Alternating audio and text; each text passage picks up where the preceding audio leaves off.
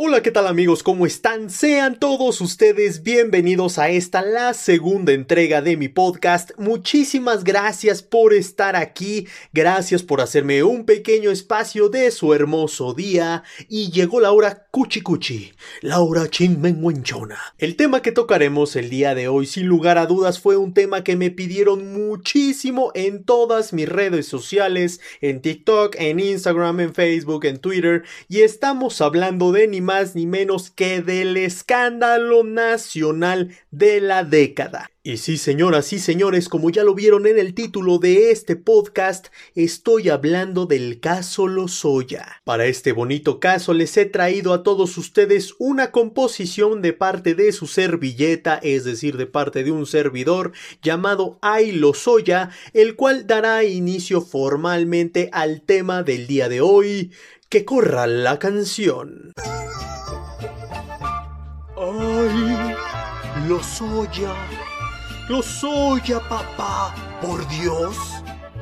Eso pasa por corrupto, corrupto y agachón. Antenoche fui a buscarte allá hasta tu penal.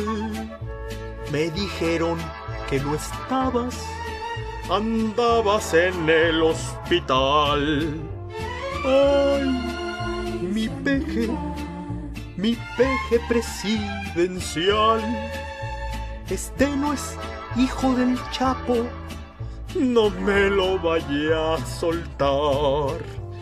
Ay, justicia, justicia, mamá, por Dios.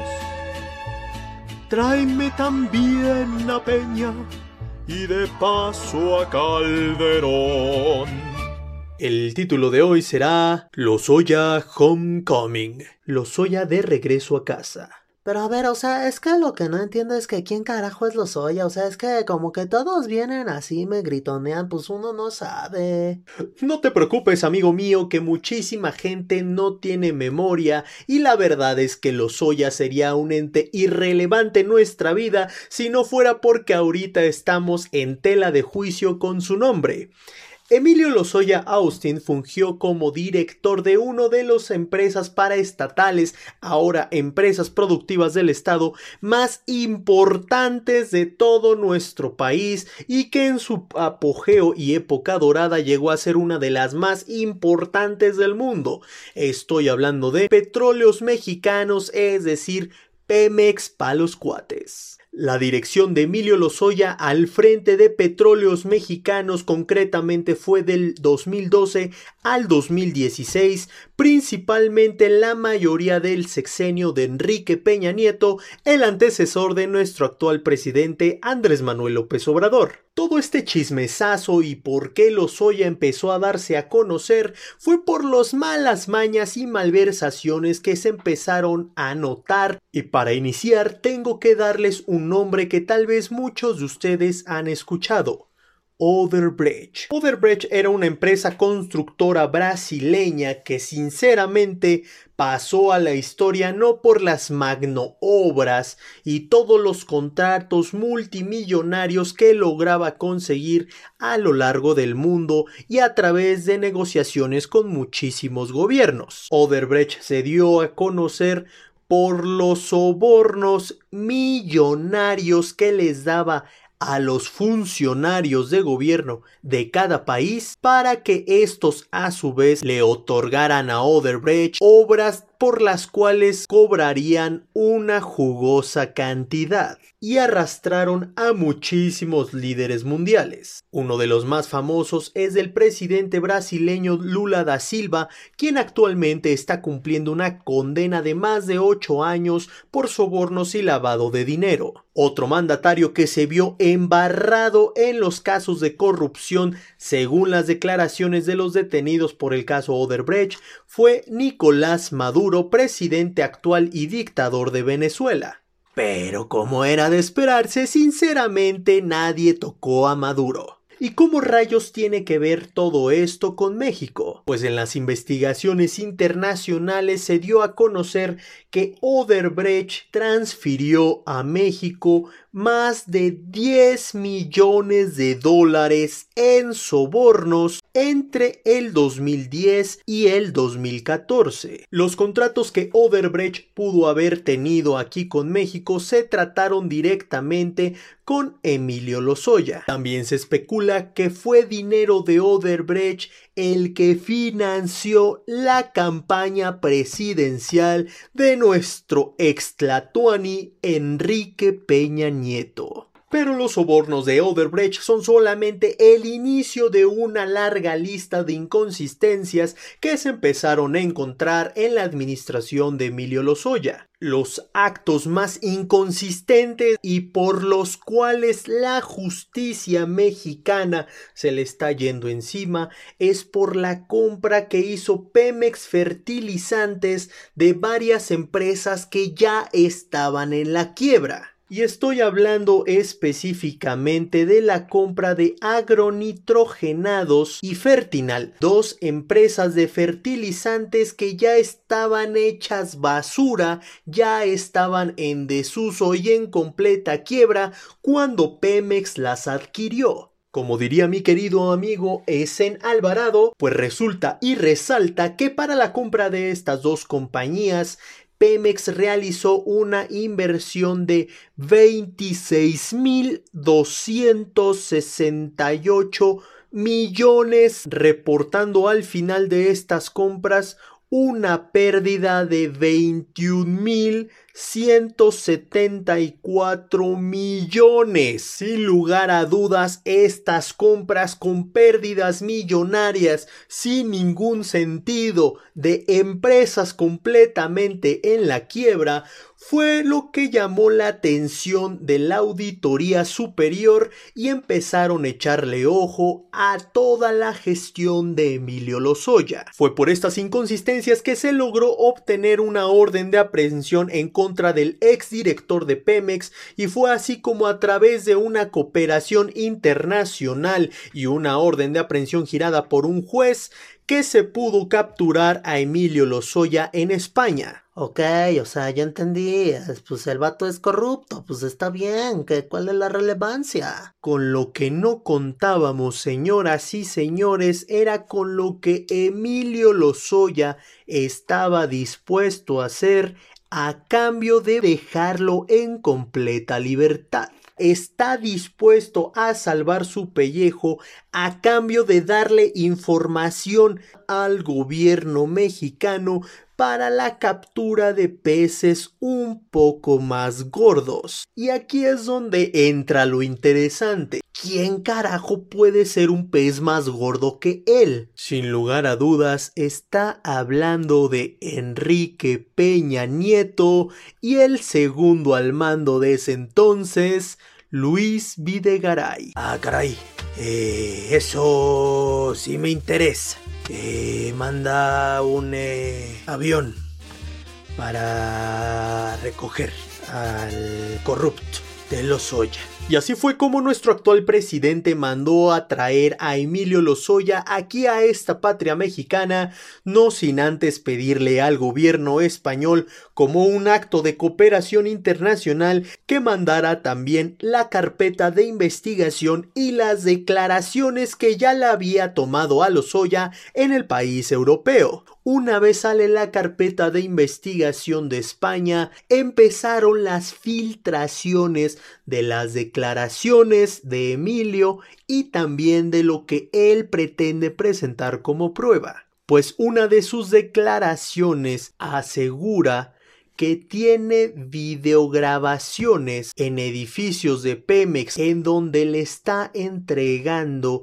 dinero en efectivo a políticos para echar adelante el famoso pacto por México. Sí, señoras y señoras, escucharon bien el famoso pacto por México que nuestro querido Enrique Peña Nieto se la pasó presumiendo desde el día 1 hasta el último de su sexenio como el mayor logro político de su carrera. Recordemos que el Pacto por México no fue ni nada más ni nada menos que la unión de ciertos partidos para sacar adelante las famosas reformas constitucionales en diversas materias del gobierno de Enrique Peña Nieto. El Pacto por México tuvo como gran comienzo la llamada reforma energética, pues así las cosas, Lozoya asegura que ese pacto y esas reformas salieron adelante gracias a los sobornos que se dieron a los políticos mexicanos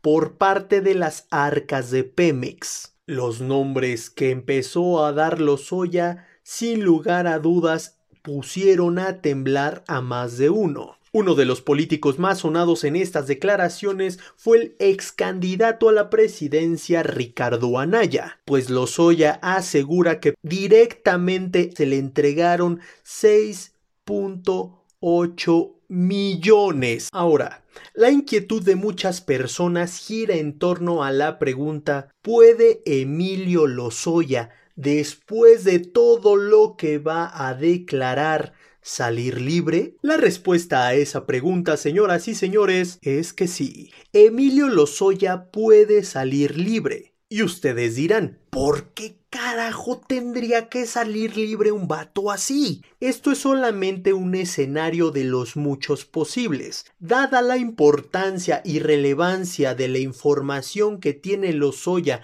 en su poder, probablemente el Ministerio Público le ofrezca un criterio de oportunidad. Y el criterio de oportunidad no es ni más ni menos que la retirada por parte del Ministerio Público a lo que los abogados nos gusta llamar el no ejercicio de la acción penal. Pero ¿por qué creemos que Lozoya podría estar en un supuesto y en alguna oportunidad de quedar en libertad? Porque el artículo 256 del Código Nacional de Procedimientos Penales establece que la aplicación de los criterios de oportunidad será procedente en cualquiera de los siguientes casos, y en específico la fracción quinta establece cuando el imputado es decir, Lozoya, aporte información esencial para la persecución de un delito más grave del que se le imputa y se comprometa